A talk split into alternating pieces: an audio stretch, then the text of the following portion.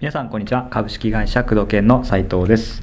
工藤研地上院系のヒント本日は第140回をお届けいたします。工藤さんよろしくお願いいたします。はい、よろしくお願いします。はい。それでは今回のご質問です、えー埼玉で一人整体院を経営しています。ほうほうほうほう。えー施術受付はもちろんホームページの更新や、うん。まあ予約管理院の掃除など、うん。まあ、やることは山のようにあります、うん。で忙しさのあまり疲労はたまる一方です、うん。えーただスタッフは雇いたくないので、うん。このまま私一人で院を回したいと考えています、うん。そこで一人でも高いパフォーマンスを発揮するためのうん。体調管理の方法を、えー工藤さんぜひ教えていただけないでしょうかと。いうご質問ですね。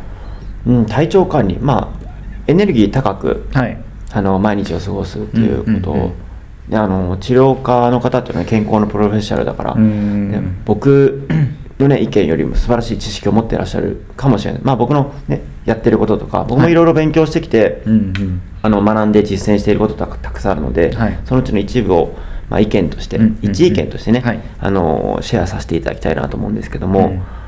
えーそうですね。エネルギー高く、うん。まずまあ当たり前ですけどあの、まあ、エネルギーの管理ですね。その食べ物としてのエネルギー管理、まあ、はい。しっかり食べるっていうことですね、うんうんうん。比較的。で食べるものがやっぱ糖質ですね、うん。あの結構最近糖質に関しての本とか、はい。糖質制限とか、ね。うん。ライザップとか流行ってるじゃないですか、うんうんうん。あれ糖質抜くとやっぱり脂肪が落ちやすいんですよね、うんうん脂肪がまあ生成されないというか脂肪ができづらいので結果痩せていくっていう理論なんですけども、その糖質っていうのはやっぱ血糖値を上げて、えーインシュリンをね分泌してあの眠くなるんですよねやっぱり、うん。で動きも遅くなってくるので僕なんか朝食はあの昔食べずにフレフルフレッシュジュース、はい。あのとかを作ってうん。たんですけどちょっとねあの最近変えてそれでもよかったんですよ。うん。あのジェームス・キナーとかねはいアンソニー・ロビンスとか、うん結構自己啓発業界で有名なうん。人たちは朝、フレッシュジュースつまり果物しか午前中食べないっていうような、んえー理論を発表していたりとか、はい。逆に、あのー結構有名なあのボディービルダーの方とかは、うん。朝食はしっかりと、うん。ある程度、うん。えー糖質を取った方がいいっていうしっかり食べなきゃダメっていうね、はい。あの理論もあれば。結構その健康理論って、うん。まあまあそうですよね。治療家さんですからね本当にたくさん勉強されてらっしゃると思うんですけど、うん。実はこう健康理論ってどれが正解っていうのがあんまりないというか、うん。まだ、うん、個人差があるのかな、主張は全然違いますよね。あの食事っていうのについてもそうですけど僕は今何やってるかというとタンパク質をある程度しっかり取るという、まあ、筋肉トレーニングもやってる、うん。筋トレもやってるのでタンパク質を意図的にしっかり取るということで、うん。まあ、吸収のいいホワイトプロテインとか、うん、あとそういったアルギニンとかあの、まあ、こう活力のね、うん。出るあのサプリメント系なんかも活用しながら、うんうん。えータンパク質を1日しっかりと摂取量以上のものを取っていくということと、うん。あとは糖質があまり食少ないない食事うん。糖質が少ない、朝は例えば、えー、と冷凍食品豆腐チャーハンとかね売ってるんだけどうん、美味しいんですよ。うんうちの社員さんにも勧めているんですけども、豆腐をチャーハンちょっと高いんですよね。一食うん。400円500円とかするんですけど、あ糖糖質が 3. 点何ぼとかで、うん。あんま入ってないですね。あとは目玉焼きとか。ー目玉焼き。うん。ん。卵もあの卵たくさん食べてからってコレステロールが上がるってね。あの、まあ、迷信というか、よく言いましたよね。うんよく言いましたけどそれも嘘だだというか、嘘というか上がらないというのがやっぱり国も発表したので、ううんん卵はねあの結構食べてもいいと思うんですよ。う、んうん。うん、で卵は糖質がゼロなのでで糖質低いものを少量食べ食べ過ぎないっていうことも意識してますうんねすごく。そうですよね。うん。食べ過ぎ飲み過ぎは食べないよりも体に良くないと思っていて、うんうん胃に負担もかけますし消化の時間もかかる、そして眠くなる、うん。時間の無駄ですね、うん、で眠くなってる時間って無駄なので、うん。そういった意味では糖質が少ないもので美味しいものを少量、うん腹6分目くらい。あ6分目ぐらいですか、うん。よく8分目ぐらいとか言いますけど。ああ8分目だと眠いですね、うん。6分目ちょっと足んないんですよ、うん。その足んない状態で例えばスープでねはい。糖質が少ないお味噌汁とか、うん。スープとかで、まあ、ちょっと空腹感を満たしたりとか、まあ、15分くらいするとその、あのー血糖値がまあ徐々に上がってきて、うん。あの空腹感ってなくなってくるから。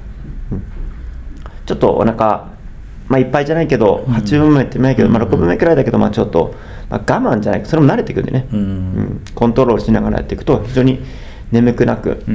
ん、あの1日を効率的に使えますね。本当にこの個人差ってあの、うちに販売させていただいてる DRT ねダブルリコイルテクニックの上原先生なんかは、あはい朝昼は野菜ジュースしか飲まずに、うん。夜はラーメン二郎とかね。のあーラーメン食べる。1500カロリーぐらいあるギトギトの,、うん。あの炭水化物の塊をね 食べきるという、うん。そんな生活でも健康ですし、うん。うん。本当に個人差というか、うん。まあ、どれが正解っていうのはないと思うんです。ナチュラルハイジーンという果物人間はそもそもフルータリアンだっていう考え方の健康法も僕もやってたやってたりましたし、うん。ベジタリアンもやりましたし、うん。そう断食もやりましたし、うん、それタンパク質ばっか肉ばっか食べる、もう一切炭水化物取らないっていうのもやりましたし、うん。うん。ファスティングとかもやってましたファスティングもやりましたね、うん。3日間食べないとか。ありましたね。うん、で僕が今言ってたのは糖質をある程度取らずに1日のカロリーも、うん。あのー取りすぎない、うんうんうん。まあ、太るのも嫌ですし眠くなるのも嫌ですし、うんうんで一番大事なのは何かっていうと、まあ、お酒をほどほどにするっていう、ほううん、お酒飲むとやっぱりご飯食べちゃうなっていうのがあって。あまあつまんじゃいますもんね。うん。お酒の場でうん。食べちゃう、うん。うん、特に僕なんかあの外部との方とかねご飯ご飯会会食みたいなの交流とかそうやりますもんね。飲み会みたいなの多いので、うん。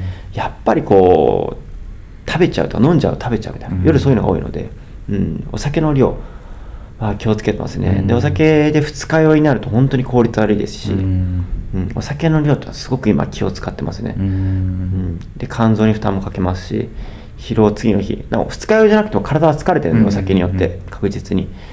それこそ先ほどの上原先生ね DR ダブルリコイルテクニックの上原先生が今あの、ね、日曜日毎週のようにあの工藤健とタイアップで、うん。でセミナーやっていただいたりとかしながら、うん。そうでお酒をやめたらしいんですよ。制限してるらしいんですよ、うん。結構上原先生お酒が好きだったんですけども、うんやっぱり体調が全然違うと、ううんんすごくいいということで。やはりねそのお酒っていうのは、うん。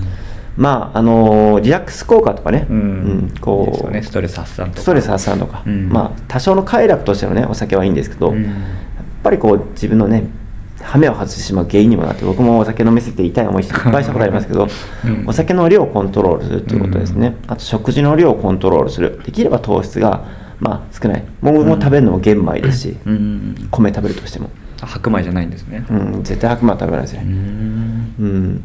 もしあのそういう糖質とかね意識したことがない先生は、はい。仮に白米をお腹いっぱい食べてみた時の眠気とかね疲労感というか、はい。だるさっていうのと、例えばうん玄米とかうん。GI 値の低いもの糖質の吸収が穏やかなものを食べた時のその差を感じみるとか、うん。逆に糖質がゼロなもの肉とか、はい。魚とか、えー卵とか、うん。えーそういったものをたくさん食べた時の体の負担の違いを敏感にねうん。記録を取ってみたりとか日記をつけたりなんかして自分でえーチェックしながらうん。自分の体質に合ったものをや探していただくといいんじゃないかなと思いますね。うん。本当にいろんな健康があってやっぱり午前中胃に負担かけないっていうのは一つそうじゃないかなとは思うんですけど。うんあんま重いもの食べないとか。うん、そんなところですかね、ん。あとは、まあ、睡眠については今ちょっと、あのー短眠といってね、短眠プログラム、ね。僕も今の先生と同じかもしれないです。もっと働きたいし、うん。もっと人生を謳歌したいので、ちょっと睡眠時間を減らすと短眠プログラムみたいなのをちょっと,、うんうんうん。ちょっとだけ勉強し始めたとかうんうんうんうん。のもあって、睡眠を減らしていたりするんですけど、そうするとより自分のセルフコントロールですね、生活のコントロール、食事のコントロール、睡眠のコントロール、うん飲酒量ですね、アルコールのコントロール、僕はタバコ吸わないんで。うんうん。そういった自分のね、あのーコントロールできるものをしっかりとあの制御して、うん。うん、なんで制御するかっていう目的も明確にしながら、あのークオリティを、うんうん。時間の質を上げてますね、そしてうん睡眠時間をちょっと削ることによって実際起きてる時間を長くしてうん。やってますね、うんうん。あと時間の使い方として朝朝方にするとやっぱりあの時間生産的に使えるので、うん。うん。もし、まあ、今回ご質問いただいた先生は夜型であればちょっと夜早めに寝て、うん。朝その分あの活動する時間を増やしてまとめて朝考える、うん。朝っていうのはあの脳がねやっぱりリフレッシュしていて、うん。あの非常にクオリティ高いですし何より他の人が起きてないので邪魔されずに、うん。あの集中して、うん。うん。勉強とか、うん、考え事ができるので、朝の時間に一日のスケジューリングなんかをね、しっかりやって計画を立てて、えー毎日を。うん。計画的に、うん。あと計画的にやるってことも重要ですね。今出てきましたけど、うん。しっかりとその手前にあることばっかりこうやみくもにやるんじゃなくて計画的に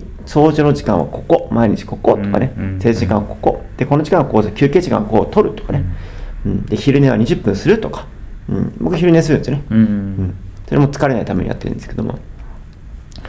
そういったことをスケジュールを立てて生産的に考えてやっていく、うん。まあ一応は食事ですね、食事睡眠。はい。睡眠もしっかりと質が高いようにとると、うん。うん。うん。まあ、飲酒ですね、うん。というのを注意していくとかなり生産的にうん。変わってくるんじゃないかなと思いますね、うんね。とにかくもう自分でコントロールできるもうん。のにフォーカスして、そうですね、うん。まあもう、まあ、根源的なことになっちゃいますけど自分が何のためにそうなりたいかというのをまあ強化していく。やる気のものですよね、うん。要はねあの例えば自分が大好きなことやるのに眠いとか言う人はあんまりいないじゃないですか。そうですね。明日ねでディズニーランドが大好きな人はディズニーランドで明日ディズニーランドってなんかこう、ね、すごいテンション上がってる時眠れないですし、うん。なんかディズニーランドって言って寝不足とかないじゃないですか、うん。すごいテンション高い。それってすごいやりたいからなんです、うん。それと同じように自分がなんでこう、えー頑張りたいのかって思いをしっかり毎日明確にしながら、うん。そのために自分は自分をコントロールしなきゃいけないんだ、うん。っていうことを思ってやるとこれ気持ちの面でねうん。実際疲れてるかもしれない疲労感というのはなかったりうん。するので、えーまず本当に根源的なことになってしまいますけど、うん。何のために自分が頑張ってる誰のために頑張ってるのか。それ頑張ったことに何が手に入るのかっていうことを考えながらイメージするとやっぱりテンションが上がってモチベーションがあるので、うん。で自分のコントロールをしっかりしていて食事のコントロール睡眠のコントロール、えーアルコール飲む先生であればアルコールのコントロールですね。タバコも極力少なくしていくとか、っていうのをやっていくとかなり生産性が変わりますね、うん。あとプランニングですね。うんうん、もうこれを徹底することによって人生の質がガラリと変わってきますので、うんそうですよね、うん、ぜひ実践していただきたいですね、うん。はい。特に一人先生だと。そうですね、うん。鳥先生なんか自分の健康状態がね、本当大事ですからね。本当に思いっきりうん。経営状態にも反映されてしまうので、うん。自分のクオリティは治療院のクオリティそして人生のクオリティだと思って、うん日々のクオリティを上げていただきたいなと思いますね人生は時間でできているので、うん。1秒1秒のクオリティを上げていくことによっうん。て人生は向上していきますのでぜひ、えー時間を大切にうん。生産性を上げていただきたいなと思いますね。はい、はい。こんなところで。ということで工藤研治療院系のヒントをお届けしてまいりました。工藤さんありがとうございました。はいありがとうございました